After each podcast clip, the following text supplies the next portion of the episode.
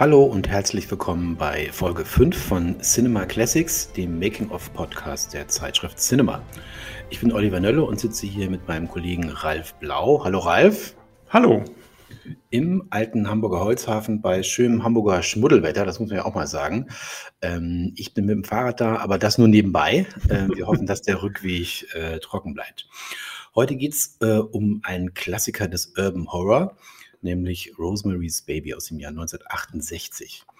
Das ist ja ein Film äh, einerseits, der zeigt, dass Horror ja praktisch ohne sowas wie Effekte möglich ist und äh, super funktionieren kann, auch heute noch, finde ich.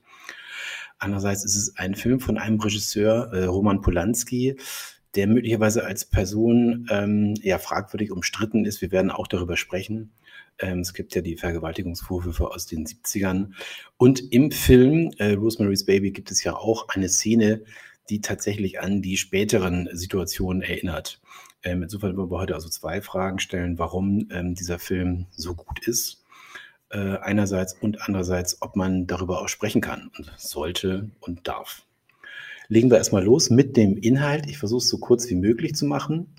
Rosemary's Baby spielt äh, im Jahr 1965 und endet im Jahr 1966, im Juni 66, dann nämlich die 666.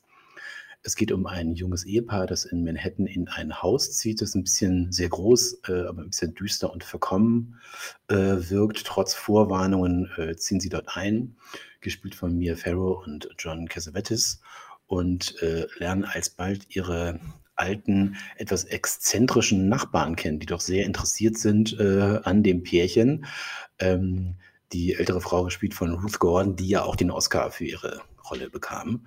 Ähm, und das Interesse ihrer Nachbarn wird ja noch größer in dem Augenblick, in dem sie erfahren, dass äh, die von mir Farrow gespielte Figur schwanger ist. Äh, davor gab es eine ganz, ganz seltsame Vision, äh, die sie nachts hatte. Die beiden hatten ähm, Mousse Schokolade von den Nachbarn gegessen und daraufhin fühlte sich Mia Farrows Figur nicht besonders gut und sie hatte dann nachts die Vision einer Vergewaltigung durch den Teufel. Ähm, und die Geschichte geht dann äh, insofern weiter, als dass Mia Farrow das Gefühl hat, dass sie möglicherweise dazu gebracht und äh, gezwungen wird, die, äh, den Sohn, eine Inkarnation des Teufels zu gebären. Ähm, ja, los geht's mit der Vorgeschichte. Das Ganze hatte ein, äh, es gab einen Roman, hatte also ein Buch als Vorgeschichte, aber ich glaube, Ralf, du weißt da noch ein bisschen mehr drüber. Ja, genau. Das war ein Roman, den hat äh, Aria Levine geschrieben und der war zum damaligen Zeitpunkt sogar noch unveröffentlicht. Und William Castle, der in Hollywood für billig produzierte Horrorfilme bekannt war, ich glaube, der einzige Film von ihm, den man heute noch kennt, ist Das Haus auf dem Geisterhügel mit Vincent Price, alle anderen sind mehr oder weniger in Vergessenheit geraten. Der hat die Rechte an diesem Roman erworben, hatte das Gefühl, diese Geschichte ist so gut, dass er endlich mal beweisen kann, dass er auch als äh, Regisseur was wirklich Brillantes zustande bringen kann. Und er hat sich dann oder ist dann in Kontakt gekommen ähm, mit Robert Evans, dem Vizepräsidenten von Paramount. Und Paramount war damals, hatte damals eine kommerzielle Durststrecke und war im Oktober 66 an Gulf and Western Industries verkauft worden.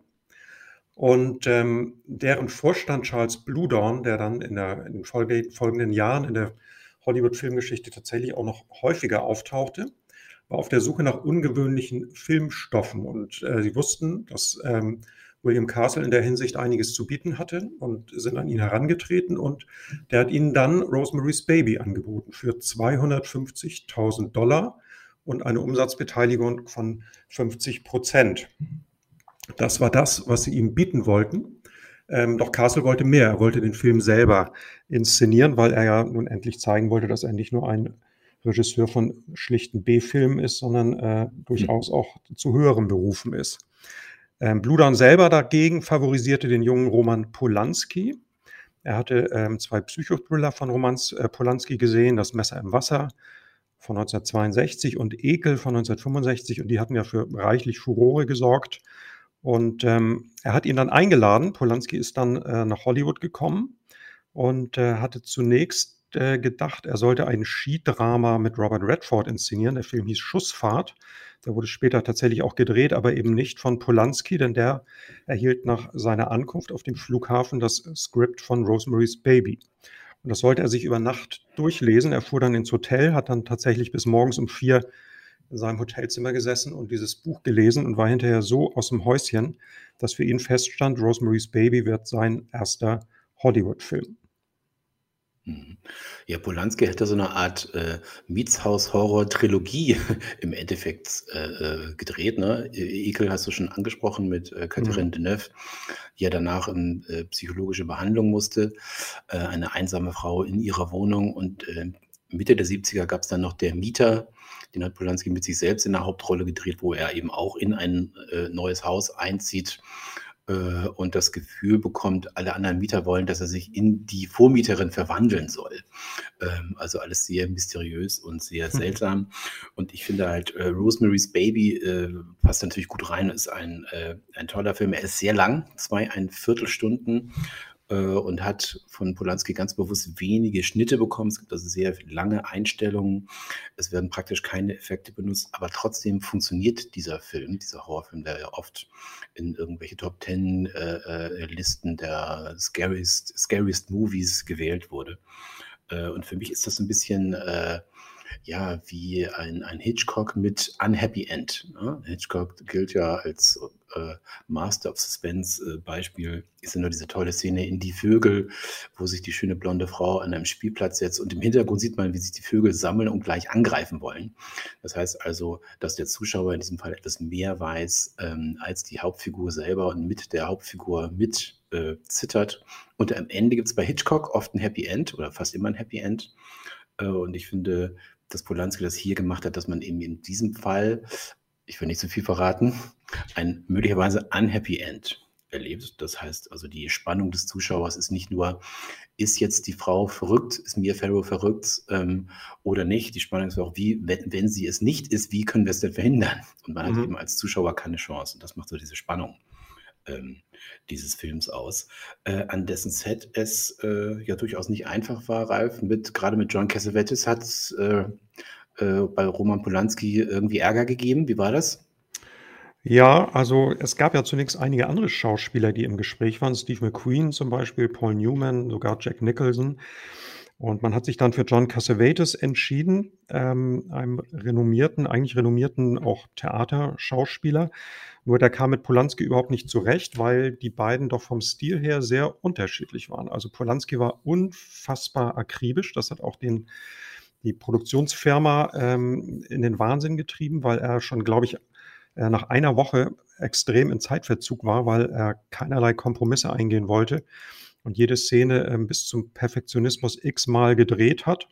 Und das ging Cassavetes unglaublich auf den Keks, weil der eigentlich gewohnt war, eine mhm. Einstellung zu drehen und dann ist gut. Und ähm, Polanski verlangte eben diese extreme Präzision und ähm, Cassavetes war jemand, der gerne improvisierte und das konnte Polanski halt überhaupt nicht ab. Und die beiden haben eigentlich dann bis zum Ende der Dreharbeiten, die zogen sich ja bis äh, von August bis Dezember hin haben die beiden eigentlich äh, ständige Querelen gehabt und ähm, Polanski war irgendwann außer sich und hat gesagt, es gibt keinen Aspekt meiner Arbeit, den er nicht in Frage stellt und er hat dann gesagt, aber kann er eigentlich nur sich selbst spielen. Das heißt also, Polanski war auch von den darstellerischen Qualitäten von Cassavetes nicht besonders überzeugt. Ganz anders war es bei äh, Mia Farrow. Auch da war Polanski zunächst skeptisch, weil er fürchtete, dass sie, sie hatte ja so im Grunde so eine Art bisschen so eine ätherische Ausstrahlung, wirkte ja sehr ähm, so ein bisschen engelsgleich und ein bisschen blässlich und so. Und er hatte die Befürchtung, dass sich diese Ausstrahlung, die sie hat, dass die nicht stark genug ist und dass die sich auf der Leinwand im Grunde mehr oder weniger verflüchtigen würde. Ähm, doch Robert Evans hielt dagegen und meinte, dass genau das die Magie dieses Films ausmachen würde. Und ich glaube, man kann ihm da im Nachhinein nur recht geben. Ja, das finde ich auch. Also zu äh, äh, Polanski, Cassavetes, ähm, es ist schon erstaunlich. Äh, ich glaube, ich weiß auch, warum äh, Polanski oft in seinen eigenen Filmen die Hauptrolle spielte, weil er äh, keine Lust hatte, mit den Hauptdarstellern ähm, sich zu bekriegen. Äh, weil das ist wirklich eine ganz andere Arbeitsweise. Keinerlei Improvisation zu erlauben, ist, glaube ich, für äh, vor allen Dingen für namhafte Schauspieler äh, ein ganz schwieriges äh, Feld. Da war natürlich äh, Polanski bei Mia Farrow etwas, war es natürlich etwas leichter. Die hatte, glaube ich, schon einige Folgen einer Serie gespielt, aber ansonsten noch war sie noch nie im Kino aufgetreten. Das ist quasi ihr Debüt. Äh, und was für ein Debüt, ne? das mhm. muss man wirklich sagen. Mhm. Andererseits ähm, glaube ich, hatte Polanski durchaus äh, Respekt vor der Aufgabe. Erster Hollywood-Film ist äh, natürlich schwierig. Äh, und ich habe das Buch, die Vorlage nicht gelesen, aber es, äh, ich habe gefunden, dass er sich quasi äußerst sklavisch äh, an diese Vorlage gehalten hat. Also so wie ja. es quasi ja. noch nie äh, in Hollywood bis dahin und ich glaube auch selten danach passiert ist. Das ging ja bis in Einzelheiten am Set. Es gibt ja die äh, Szene im Buch und dann auch im Film, als Mia Farrow ähm, zum Friseur geht, also ihre Rolle, ihre Figur zum Friseur geht mit einer Kurzhaarfrisur mit dem Bob wiederkommt und alle ganz entgeistert sind. Äh, und sie ganz stolz sagt, ja, aber ich war bei Vidal Sassoon, das hat so und so viel Dollar gekostet. Ähm, und die Szene gibt es eben auch im Film. Und äh, ja, man hielt sich halt so sklavisch daran, was im äh, Buch stand, dass tatsächlich diese Frisur auch von Vidal Sassoon äh, gemacht wurde. Das finde ich schon irgendwie erstaunlich. Mhm. Mit Mia Farrow gibt es auch noch eine ganz andere lustige Episode, weil äh, Polanski ja versucht hat, den Film so realistisch wie möglich zu gestalten. Das macht ja im Grunde auch so ein bisschen das Unheimliche dieser Geschichte aus, dass die so unglaublich ja. klar und äh, greifbar ist. Und er, er hatte dann die Idee, dass ähm, sie während der Mittagszeit in der Fifth Avenue äh, im fließenden Verkehr über die Straße gehen sollte und er das Ganze mit der Handkamera Film. Zu dem Zeitpunkt war sie im Film schon schwanger und ähm, Mia Farrow war fassungslos und sagte, ich kann hier nicht einfach über die Straße gehen. Und ähm, sagte, bist du verrückt geworden? Und Polanski hat dann geantwortet, mach dir keine Sorgen, niemand wird eine Schwangere anfahren. Und hat sich dann aber gewundert, dass Polanski, während er die Szene gedreht hat, auf der rechten Seite neben ihr lief, während die Autos natürlich alle von links kamen. Und da hat sie im Nachhinein gesagt, okay, ist gerade noch mal gut gegangen, aber im Fall der Fälle hätten sie mich tatsächlich zuerst überfahren. Mhm. Ja, und eine andere schöne Geschichte, äh, von der ich gelesen habe, ist ja die äh, mit dem Telefonat. Also es gibt eine Szene, in der ähm, genau, ja. äh, Mia Farrow mit einem möglichen anderen Opfer eines möglichen Satanskults, ihr merkt, wir versuchen wenig zu verraten, äh, telefoniert äh, und um sie ein bisschen zu verunsichern, war plötzlich am anderen Ende Tony Curtis in dieser Szene. Und das sieht man äh, Mia Farrow auch an, dass sie völlig durcheinander ist. Und das passt natürlich zu der Rolle. Ja, Tony Curtis plötzlich in diesem Film. Seltsam. Ja, der war, glaube ich, mehr oder weniger zufällig am Set vorbeigekommen. Und ähm, Polanski hat zu ihm gesagt, du, wir drehen jetzt hier eine Szene, da brauche ich jemanden, der nur telefoniert. Willst du das eben mal übernehmen? Und er ist ja im Film auch gar nicht zu sehen. Er wird auch im Abspann nicht genannt und in den Credits taucht er nicht auf. Ähm, und äh, man hört es natürlich auch nur, wenn man den Film im Original guckt. Ähm, aber das ist eine schöne Anekdote, das finde ich auch. Nicht ganz so schön ist die Anekdote mit äh, Frank Sinatra. Äh, Mia Farrow ja. und Frank Sinatra waren, ich sag mal so, zu Beginn des Drehs noch verheiratet, Ralf. Ja, ja, ja. Und Sinatra war schier am Durchdrehen, weil er plante eigentlich äh, schon äh, einen Film zu drehen, der hieß Der Detektiv, relativ bekannter Polizeithriller aus den 60er Jahren. Seine Frau Mia Farrow sollte die weibliche Nebenrolle spielen und ähm, die Dreharbeiten oder beziehungsweise die Vorbereitung der Dreharbeiten waren relativ weit fortgeschritten und sollten am 17. November ähm, beginnen. Es war aber nicht abzusehen, dass Polanski bis dahin fertig wird. Und ähm, Sinatra war einfach davon ausgegangen, dass seine Frau äh, im Fall der Fälle einfach alles stehen und liegen lässt und zu ihm nach äh, kommt und äh, sie dann gemeinsam diesen Film drehen. Ähm, Farrow selber hat aber begriffen, dass wenn sie das tun würde, sie ihrer noch sehr jungen Karriere einen irreparablen Schaden zufügen würde und ähm, ist eben nicht gekommen. Und ähm, dann wurde die äh, Nebenrolle in der Detektiv neu besetzt und das hatte äh, gravierende Folgen, weil eines Tages stand dann am Set von ähm, Rosemary's Baby ein Anwalt aus Los Angeles, ähm, der Mia Farrow die Scheidungspapiere überreichte, die Frank Sinatra ihr quasi unangekündigt geschickt hatte.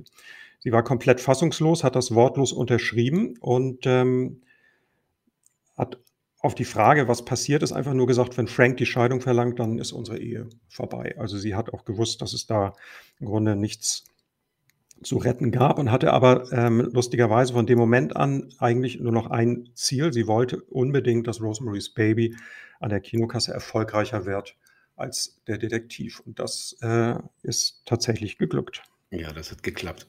Von dem Film Der Detektiv wusste ich noch nie. Jetzt weiß ich es. äh, bei Rosemary's, Rosemary's Babies ist es anders, ja. Ich glaube, Polanski hat ja auch gesagt, pass mal auf, wenn du jetzt aussteigst, wäre nicht so gut, das würde vielleicht deine Ehe retten, aber für diese Rolle bekommst du den Oscar, sei sicher. Ähm, leider wurde sie nicht mal nominiert, was wirklich schade ist. Es gilt ja auch so als einer der großen Oscar-Snaps in der Geschichte, mhm. ähm, während Ruth Gordon ihn ja bekommen hat für äh, ihre Nebenrolle und das hat ihre Karriere ja auch nochmal richtig gepusht. Ähm, Harold und Mode hat sie danach ja noch gedreht und es ging genau, auch sehr, genau. sehr, sehr gut weiter. Mhm. Und ich wollte nochmal auf eine andere Nebenrolle hinweisen. Ähm, als großer Fan des Film Noir habe ich natürlich wirklich nochmal grinsen müssen, als ich den Makler gesehen habe, der ähm, das Paar, das junge Paar am Anfang des Films durch die, äh, durch die Wohnung führt, in die sie dann einziehen werden, gespielt von Elisha Cook, dürfte einigen vielleicht noch bekannt sein aus der Serie Magnum. Da spielt er nämlich Icepick, die, mhm. die Nebenfigur. Mhm. Ähm, aber Elisha Cook ist so ein bisschen, läuft so ein bisschen unter dem Radar in der Filmgeschichte. Äh, er war in ganz, ganz, ganz vielen Film, äh, äh Hits des Film Noir dabei. Also der Malteser Falke, Tote schlafen fest, äh, die Rechnung ging nicht auf, der, der Kubrick-Film oder auch in Mein Freund Shane. Also äh, das ist wirklich einer, der sehr gezielt in Nebenrollen äh, fantastisch gespielt hat. Und ich muss wirklich, habe mich sehr gefreut, ihn da plötzlich nochmal ähm, wieder zu entdecken. Ähm, interessant auch, ich hatte vorhin angedeutet, äh, wir sind eng am Buch mit dem Film. Ähm, am Ende des Films ist es dann so, dass sich tatsächlich Polanski da so ein bisschen abhebt und wir erzählen nur das Ende des Buches. Dort ist nämlich so, dass die Figur von Mia Farrow ähm, sich fragt oder als erstes äh, in, im Sinn hat, äh, sich umzubringen äh, und ein mögliches Teufelskind vielleicht auch. Und äh, im Film wurde das ein bisschen offen gelassen. Bist du mit dem Ende zufrieden, äh, Ralf, oder wie siehst du das? Ja, also ich habe es im Grunde nie hinterfragt, aber äh, es ist natürlich sehr deutlich, und man hätte das auch so ein bisschen etwas dezenter inszenieren können, finde ich. Also man hätte einfach so mit ihrem Gesicht zum Beispiel, mit ihrem entsetzten Gesicht hätte man aufführen können. Man hätte diese letzte Szene, die hätte man nicht unbedingt gebraucht. Hm, ich glaube, viele haben das Gefühl, Hail Satan wird da gerufen. Also man muss jetzt nicht noch mit äh, ja. der Nase auf ja. irgendwas gestoßen werden. Ja. Also das äh, kriegt man schon als Publikum äh, von alleine hin. Ne? Äh, interessant ist ja auch, äh, ähm, ja, die Location kann man nicht sagen, denn natürlich wurde im Studio gedreht, die Innenaufnahmen, aber die Außenaufnahmen halt äh, wurden gemacht vom Dakota Building ähm, in Manhattan, also eine äh, ganz berühmte Adresse äh, in der Upper West Side, Central Park West, Ecke 72. Ich stand auch schon mal vor dem Dakota Building. Ähm, es ist ja ein Gebäude, in dem viele, viele äh, Hollywood-Stars wohnen und wohnten. Also Lauren Bacall, glaube ich, über 50 Jahre hat sie dort gewohnt. Boris Karloff, äh, Judy Garland, auch Sting äh, und auch John Lennon. Äh, und das ist wirklich äh, sehr eigenartig, dass äh, John Lennon ja 1980 erschossen wurde. Das ist fast an derselben Stelle, an der das erste Opfer des Films aus dem Fenster gestürzt ist und dort mhm. auf dem Boden liegt. Mhm. Das ist schon sehr merkwürdig. Ja, es gibt ja so einige ähm, ähm, Merkwürdigkeiten oder beziehungsweise es gibt so, so ein paar, fast grenzt schon fast so ein bisschen an Verschwörungstheorien. Ähm, denn äh, dem Film wurde ja vorgeworfen ähm, aus religiösen Kreisen, er würde christliche Glaubensvorstellungen verhöhnen und ähm, man hatte das Gefühl, ähm, Polanski hätte sich hier, hätte seine Seele verkauft für diesen Film und sich äh, mit den Mächten des Bösen eingelassen, wurde behauptet von der, von der Kirche. Und ähm, ein Jahr später wurde ja dann Polanskis Ehefrau Sharon Tate von der Manson Family auf bestialische Weise ähm, ermordet und da gab es dann tatsächlich, haben sich einige nicht entblödet, im Nachhinein zu behaupten, das sei im Grunde das, was einem droht, wenn man sich mit dem Teufel einlässt. Hm, ja, also ein, sozusagen eine Möglichkeit der Interpretation des Films Warnung vor Satans Kulten. Ich finde, wenn man den heute sieht, äh, hat man auch das Gefühl oder würde man ihn vielleicht auch in die Richtung MeToo und Gaslighting äh, äh, interpretieren, weil es schon sehr äh, äh, innervieren, wie man merkt, dass halt diese äh, Figur Rosemary, wie sie manipuliert wird von ihrem Ehemann und von den neuen Freunden und in eine ganz bestimmte Richtung äh, getrieben wird. Erinnerte mich so ein bisschen an den Film Gaslight mit äh, Ingrid Bergmann von 1944, mhm. der ja diesen Begriff des Gaslighting sozusagen oder von dem der Begriff des Gaslighting heute abgeleitet wird. Also ich finde es interessant, dass ein Film, der so alt ist, dem kann man heute noch neu und anders interpretieren. Mhm. Was mich wundert, ist, dass tatsächlich aus diesem Film kein richtiges Franchise äh, entstanden ist. Du hast ja dann äh, 1973, glaube ich, Der Exorzist und 1976 Das Omen. Filme, Horrorfilme, die ich finde, so in diese Reihe passen, diese drei Filme passen sehr gut zusammen, äh, aus denen aber sozusagen Franchises entstanden sind, die Fortsetzungen und Reboots erlebten. Ähm, Rosemary's Baby leider nicht. Kannst du dir vorstellen, warum? Also es gab ja eine Fortsetzung oder eine Art Fortsetzung, die hieß, glaube ich, What Happened to Rosemary's Baby. Äh, ich muss aber ehrlich sagen, ich habe diesen Film nicht gesehen, ich weiß nichts darüber, habe mich nie damit beschäftigt und ähm, ich glaube, den kennt so gut wie niemand. Und ähm, ja, ich weiß nicht, also das ist ja, ähm, dieser Film ist ja auf so eine originäre Weise einzigartig, glaube ich, dass ähm, sich, man sich da vielleicht auch nicht so richtig herangetraut hat oder auch das Gefühl hatte, die Geschichte ist an dem Punkt, wo sie endet, dann auch auserzählt. Und alles, was danach kommt, ist dann relativ ähm, banal oder äh, hat einfach nicht mehr so diesen Spannungskern wie diese Ursprungsgeschichte. Mhm, das stimmt. Interessant, dass Mia Farrow dann noch in dem Reboot von Das Omen noch einmal äh, die Mutter eines äh, möglicherweise Teufelskindes spielte. Im Jahr 2006, glaube ich, war das. Mhm. Ähm, aber ansonsten ist sie mit dem, äh, ja, mit dem, mit der Figur nicht mehr in Berührung gekommen.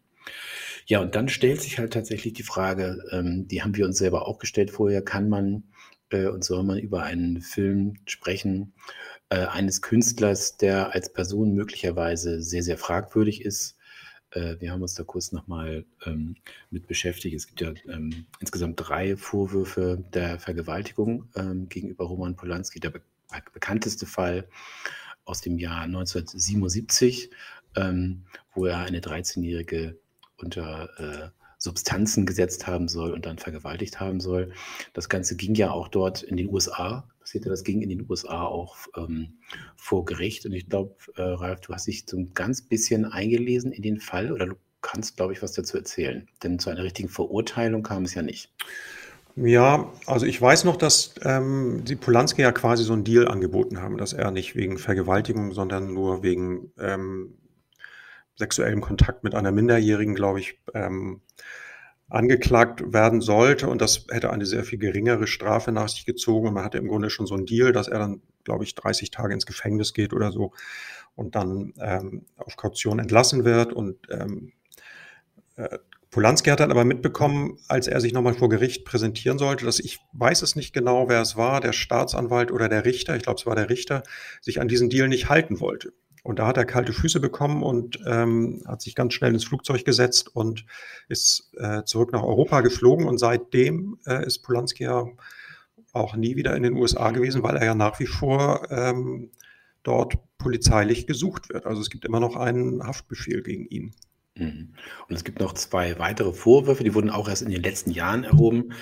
Das soll sich in der Schweiz abgespielt haben, 1972 und 1975. Also wir müssen klar sagen, eine äh, ein Geständnis und eine oder und oder eine Verurteilung ähm, gibt es da nicht. Äh, es gibt eigentlich viele, die äh, ja im Grunde, wenn Polanski irgendwo bei einer Preisverleihung auftaucht oder so, diese dann boykottieren. Das haben wir beim César, glaube ich, im letzten Jahr gehabt, dass viele gesagt haben, ich gehe da gar nicht hin, wenn äh, äh, Roman Polanski kommt, der dann, glaube ich, auch noch gewonnen hat mit seinem Film. Und die Frage ist halt tatsächlich, soll man, äh, kann man, darf man Personen und Werk, Künstler und Werk trennen. Wie denkst du da, Ralf? Ja, ich fürchte, es bleibt einem nicht viel anderes übrig, weil es gibt einfach so wahnsinnig viele Künstler, die ähm, in ihrem Leben nicht besonders vorbildlich waren. Ich denke da einfaches Beispiel Picasso. Man weiß, wie der seine Frauen behandelt hat. Ähm, aber soll man deswegen alle Picasso-Bilder irgendwie aus den Museen verbannen? Ich finde es schwierig. Denn äh, gerade im Fall von Polanski, der hat natürlich eine ganze Reihe von wirklich großen Ausnahmefilmen gedreht. Ich denke an Chinatown oder Der Pianist, ein wirklich herausragender Film äh, zum Thema Holocaust oder Der Gott des Gemetzels. Also es sind einfach wirklich große, große Filme dabei. Und ich finde, man muss ein bisschen unterscheiden, ob sich ähm, die Persönlichkeit des Regisseurs und das, was ihm hier vorgeworfen wird, ob sich das in irgendeiner Weise in den Filmen selber spiegelt. Also jemand, der rechtsextrem ist und das sozusagen auch in seinen Filmen ähm, äh, durchscheinen lässt oder der pädophil ist und auch, auch, entsprechende Szenen in seinen Filmen hat, da finde ich es äh, sehr eindeutig, wäre es sehr eindeutig, da müsste man sagen, okay, das, äh, da sind einfach Grenzen überschritten. Also diese Filme mhm. ähm, gehören wirklich auf den Index. Ähm, ich bin so ein bisschen kritisch, was, was oder finde einfach diese Diskussion zum Thema Cancel Culture einfach schwierig. Ich finde, es ist äh, wichtig, dass man sich damit auseinandersetzt, dass einem das bewusst ist, ähm, dass man sich selber da auch kritisch hinterfragt. Aber jetzt die Filme zum Beispiel ähm, mit so einem moralischen Band zu belegen oder aus dem Handel zu nehmen oder was immer man sich da vorstellen könnte. Hm. Das glaube ich nicht. Also ich denke, da muss jeder Einzelne so ein bisschen für sich selber gucken. Es gibt natürlich irrsinnig viele tolle Filme. Jeder kann sagen, da muss ich mir jetzt nicht einen Polanski-Film angucken, da gucke ich lieber was anderes, weil der Typ ist mir nicht so ganz geheuer oder mit dem will ich eigentlich nichts zu tun haben. Das steht jedem frei, aber ich finde sozusagen gesellschaftlich moralisch zu sagen, also nur weil Polanski sozusagen eine Vorliebe für äh, sehr junge Teenager hatte, ähm, darf man seine Filme nicht mehr gucken, das, äh, dem kann ich nicht so recht folgen. Mhm. Es ist ein schwieriges Thema, das wir sicherlich hier vom Schreibtisch aus äh, auch nicht äh, erschöpfend behandeln können. Aber es ist schon auch in anderen Feldern ja interessant. Also äh, in der Philosophie Martin Heidegger, der sich ja der äh, dem äh, Nationalsozialismus etwas angedient hat in den 30er Jahren. Da fragt man sich ja bis heute, ob sozusagen äh, diese Ideologie, die Heidegger angenommen hat für eine Zeit, auch Einfluss auf seine Philosophie hatte. Das ist heute noch umstritten, ne? tatsächlich. Da fragt man sich mhm. heute noch, äh, also kann man Heidegger lesen äh, oder kann man dieser, dieser Philosophie folgen, weil sie ja durch eine nationalsozialistische Ideologie ähm, äh, äh, beeinflusst wird. Äh, auch das ist äh, eine Frage, die noch nicht beantwortet ist. Und sicherlich bei Filmen bekannt vom Winde verweht. Das gab es ja, glaube ich, im, im, letzten Jahr, als HBO Max nach dem George Floyd, nach dem gewaltsamen Tod von George Floyd, ähm, den Film runtergenommen hat vom Streamingdienst und danach, glaube ich, mit einer Doku oder mit einem Hinweis versehen hat. Mhm. weil halt vom Winde verweht ganz klar das muss man auch zugeben. Äh, also da ist es der Film, der äh, eindeutig rassistisch ist, dem, dem man es eben ansieht, sozusagen, der die Zeit der Sklaverei äh, verherrlicht und äh, ganz bestimmte äh, Figuren äh, dort vorführt, die, ja, die man nur als rassistisch motiviert ansehen kann. Ähm, da ist es eigentlich auch so, dass bereits äh, Warner 1996 schon auf der Blu-ray eine Doku dazugestellt hat, um eben ganz klar zu machen, diese Zeit, in der der Film spielt, äh, ist nicht so schön gewesen, wie sie in dem Film äh, vorkommt. Ne? Äh, ich weiß es auch nicht, ich kann mir da auch nicht helfen. Also äh, bei einigen Filmen sage ich mir, ich äh, schaue mir lieber an äh, oder ein Buch und ich lese lieber ein Buch und lasse mich dann äh, zusätzlich dazu informieren, ähm, dass dort bestimmte Dinge falsch gelaufen sind. Mhm. Ähm, dann äh, hat man auf jeden Fall die Möglichkeit, seinen Horizont zu erweitern. Ne? Ja, ich, ich glaube, weißt du, wenn du, wenn du äh, die Chance hättest, Polanski kennenzulernen, dann könntest du sagen, okay, also kein Bock, den will ich nicht treffen. Ja. Ne? Aber und im Fall von, von äh, vom Winde verweht finde ich es einfach auch sehr sinnvoll, ähm, dann mit gewissen Texttafeln, zum Beispiel im Vorfeld des Films, darauf hinzuweisen, dass das die äh, Darstellung der Sklaverei extrem problematisch ist und aus der Zeit heraus ähm, zu verstehen ist. Ähm, ich wäre aber dagegen, diesen Film nicht mehr zu zeigen, weil diese Auseinandersetzung ja stattfinden muss. Mhm. Äh, wenn man sich aber vorstellt, dass man vor jedem Polanski-Film jetzt so, ein, so eine Texttafel hätte, wo steht, der Regisseur steht unter dem Verdacht, ähm, Sex mit Minderjährigen gehabt zu haben, ähm, auch wenn das mit dem Film selber überhaupt nichts zu tun hat, das würde ich irgendwie, würde mir schräg aufstoßen. Also das finde ich doch eher merkwürdig. Mhm, mhm.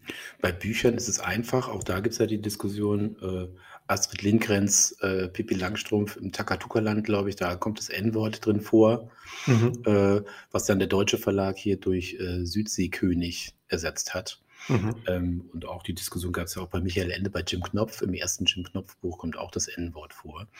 Ähm, wo man hier auch, äh, finde ich, auch unterscheiden kann, schon äh, in den Büchern. Astrid Lindgren, das hat sie ja auch in Interviews danach äh, äh, vor ihrem Tod noch gesagt, hat einfach ein Wort benutzt, das, als sie das Buch geschrieben hat, ganz normal im Sprachgebrauch vorhanden war. Das macht es nicht besser oder schlechter, aber es war halt ganz normal. Also soll sie da als Künstlerin sozusagen äh, 50 Jahre im Voraus denken können oder auch nicht, das ist eine Frage, die man sich stellen muss.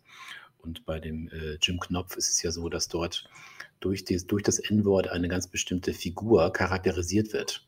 Ja, das heißt also, er benutzt es nicht blind, sondern will damit sagen, das hier, diese Figur, äh, ist jemand, der ein Rassist ist. Mhm. Also ihr seht, es gibt da verschiedene Möglichkeiten äh, der Interpretation. Ähm, äh, wie gesagt, wir, ich glaube du auch, wir sind eher der Meinung, man sollte Dinge zeigen äh, oder also sehen können, wenn es Filme sind oder lesen können, um sich damit auseinanderzusetzen. Äh, das erscheint mir immer noch äh, die beste Lösung. Und von Cancel Culture würde ich auch nie sprechen. Das ist ja eher auch ein Begriff, der so ein bisschen von den extremen Rechten als Kampfbegriff eingeführt wurde.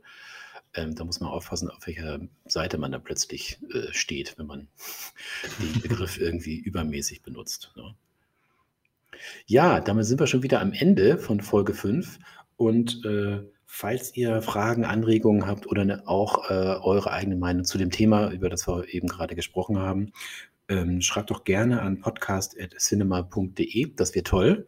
Ähm, oder wenn ihr einen Vorschlag habt, über welchen Film wir mal gerne sprechen sollen, sagt es uns. Das machen wir dann gern. Ähm, fürs nächste Mal haben wir uns schon, äh, einen schönen Film ausgesucht. Ralf, das war deine Idee? Ja, Francis Ford Coppolas äh, Apocalypse Now.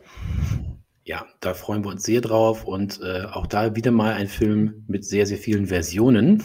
Mhm. ähm, versprochen, wir besprechen die längste Version davon, nämlich Apocalypse Now Redux. Und damit sage ich Tschüss, bis zum nächsten Mal. Ja, tschüss.